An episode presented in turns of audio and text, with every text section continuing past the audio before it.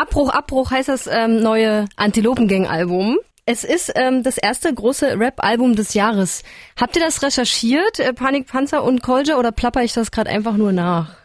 Also wir haben gesagt, es ist das erste große wichtige Rap-Album des Jahrzehnts. Also so viel Zeit muss dann doch sein. Und das mhm. haben wir mhm. natürlich recherchiert.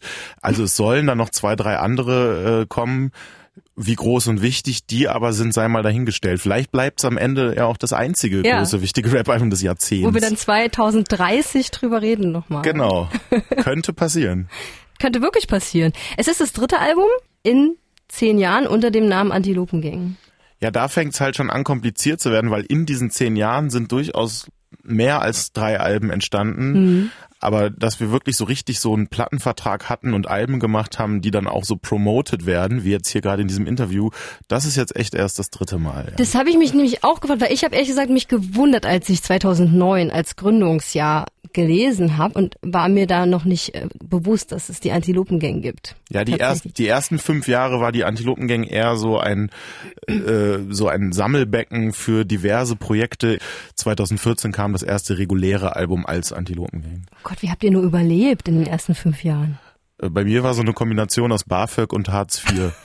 Na gut, also ihr habt seid zumindest auf jeden Fall nicht ähm, verhungert und ich wollte auch gar nicht zurückblicken. Ich will eigentlich lieber nach vorne blicken, weil wenn ich das Album so höre, dann ist es für mich so ein bisschen so eine Mischung aus, ich befinde mich in meinem Freundeskreis, aber auch mit Leuten, die mich manchmal so nerven. Obwohl ich auch gerne zurückrudern möchte, immer in dem Moment, kennt ihr das, wenn, wenn ihr jemanden innerlich so beleidigt und dann tut's euch leid, kurz danach? So der Mensch zum Beispiel beim Bäcker, der sich vordrängelt, dann denke ich so, oh, dieser blöde alte weiße Mann. Dann denke ich, nein, okay, vielleicht hat das, ey, ich okay. Aber sagst du das dann laut oder denkst du es nur? Ich denke es. Ich entschuldige mich nie innerlich für meine Gedanken. Nee. Nee. Die Gedanken sind frei. okay. Ich, ich sage das, weil ich, ich kenne auch Menschen, die kiffen. Kenne ich auch. Möchte ich dir erstmal mein Beileid an dieser Stelle aussprechen, aber fahr fort. Man hat das, glaube ich, mal probiert, das ist auch okay, aber Menschen, die es zu viel machen, sind manchmal problematisch.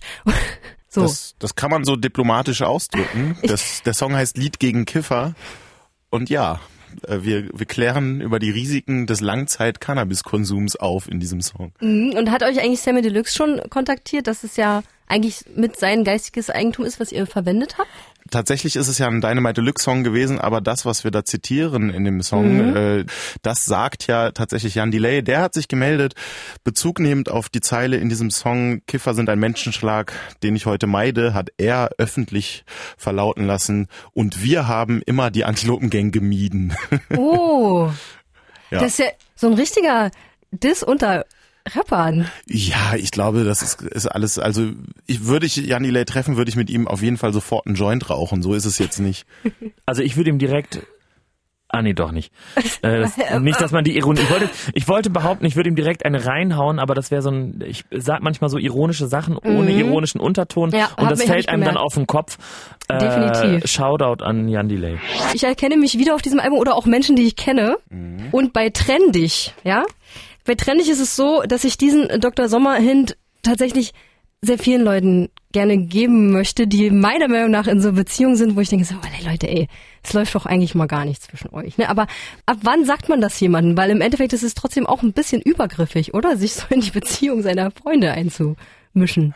Ja, also eigentlich ist es ja ein Plädoyer dafür, dass die Leute selbst auf die Idee kommen, dass sie vielleicht hm. irgendwann äh, eine Beziehung nicht mehr krampfhaft aufrechterhalten müssen, wenn eigentlich niemand der beiden äh, da noch irgendwelche Vorteile rauszieht. Und es gab tatsächlich Zeiten, da war das nicht so einfach, sich zu trennen. Darauf zielt es in dem Lied ja auch so ein bisschen ab, dass das, äh, wie Danger Dan formuliert, mhm. eine Errungenschaft der Moderne ist, dass mhm. man eine Beziehung auch einfach beenden kann, wenn man das denn möchte. Nicht so wie in den 50ern, meinst du? Ja, oder, oder noch, noch vorher, ne, wo, äh, wo es äh, auf jeden Fall noch größere Abhängigkeitsverhältnisse gab, als es sie heute sicherlich hier mhm. und da mhm. immer noch gibt. Frauen wurden Männern einfach angeheiratet. Mhm. Paare, die sich heute, äh, die eine Beziehung führen, haben sich halt vielleicht sogar gerne. Mhm. Und wenn das aber irgendwann so ein bisschen auf der Strecke bleibt, könnte man natürlich auch einfach sagen, komm, reicht jetzt. Mhm. Das heißt, es geht eigentlich viel mehr ums große Ganze, ja? Also auch, auch so ein bisschen um dass es gut ist, dass es in unserer Gesellschaft, also vor allem jetzt zum Beispiel hier in einem Land wie Deutschland, möglich ist. Ja, ich glaube, Trennungen sind besser als ihr Ruf gewissermaßen okay. so. Es ist so witzig, weil ich habe, was ich rausgehört habe, man hört ja immer so äh, total selektiv, glaube ich, Musik, ne? Das, was einen selber irgendwie mehr betrifft, so, ne? Mhm. Und was habe ich rausgehört in dem Song?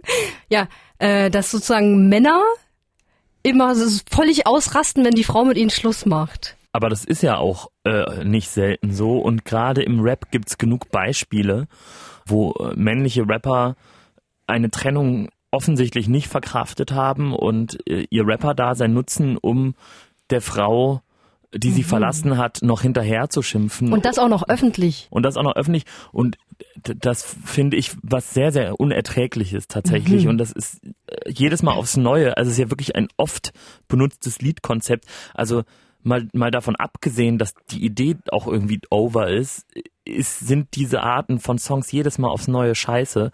Und ich bin ganz froh, dass wir dem mal was entgegengesetzt haben. Ah, sehr gut. willst du jetzt Namen nennen, welche Rapper das in letzter Zeit gemacht haben? Nö. Ich bin feige. Aber ihr kennt sie alle. okay. Wo habt ihr denn da eigentlich Danger Dan gelassen? Ähm, der ist gerade in einer schwierigen Trennungsphase. Ja, wir haben tatsächlich diesmal gesagt, wir müssen uns ein bisschen aufteilen. Wir haben echt mm. sehr, sehr viele Termine gerade. Äh, du bist nicht der einzige Radiotermin, den wir in diesen, an Tagen wie diesen wahrnehmen. Und wir haben uns gedacht, dass es vielleicht gar nicht so schlecht ist, wenn wir hier ja. und da uns aufteilen. Es muss nicht immer jeder dabei sein, sondern wir verteilen das strategisch günstig. Aber ich finde, eure Promophase ist bis jetzt ziemlich geil, weil ich meine, ihr habt mit Bela B. von den Ärzten gesprochen. Ja. Der hatte extra auch sogar ein, ein Anti- T-Shirt an oder ein Pulli. Da habe ich mir noch gedacht, ist das Merch von euch oder? Nee, aber oder wollte er einfach ähm, so zeigen, dass er euch sehr zugewandt ist. Sollten wir vielleicht als Merch aufnehmen. Aber ich fand das auch sehr sweet, als ja. wir da angekommen sind und er saß da im Anti-Pulli. Guter Mann. Danke, Ja, das könnt, das könnt ihr auch euch äh, angucken auf YouTube. Voll. Was mir auch aufgefallen ist, apropos Feedback, ihr habtet ja auf Facebook auch gepostet, hier Album ist da, äh, Feedback ist willkommen, so ungefähr. Mhm. Und ich fand es sehr beeindruckend, wie wie großartig konstruktiv eure Community ist. Das Vielleicht ist das so ein Wunderpunkt in meinem Leben. Ich kenne das nicht mehr so, dass das so nett kommentiert wird und dass äh, Leute wirklich so darüber nachdenken, was sie euch dazu schreiben. Also vielleicht hat es auch damit zu tun, ähm, dass wir dazu geschrieben haben, bitte plausibel begründen. Ah, wahrscheinlich. Bisschen ah. wie so eine Aufgabenstellung in der Schule. Mhm. Und offenbar haben sich das paar Leute zu Herzen genommen und haben dann echt versucht, das plausibel zu begründen. Also hat mich auch echt sehr gefreut, das, das alles zu lesen. Also ist tatsächlich auch eine Seltenheit unser, unseren Fans, dass da so viele nette, konstruktive und plausible Worte gefunden mhm. werden.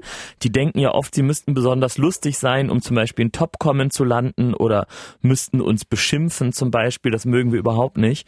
Insofern, äh, wir haben ja auch äh, in unserer Promophase viel, viel Beschimpfung ertragen müssen, gerade so. nach dem Lied gegen Kiffer. Da waren viele, viele Leute sauer. Mhm. Und umso schöner fand ich tatsächlich genau jetzt direkt nach Album-Release so mhm. viele nette, lesenswerte Worte. Ja, wirklich. Zum Beispiel erstes Album, was ich seit langem am Release-Tag sogar zweimal gehört habe.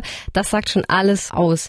Liebe geht raus an die Gang. Ach, da geht einem doch das Herz auf. Also deswegen geht zum Antilopen-Gang-Konzert 14.02. in Leipzig.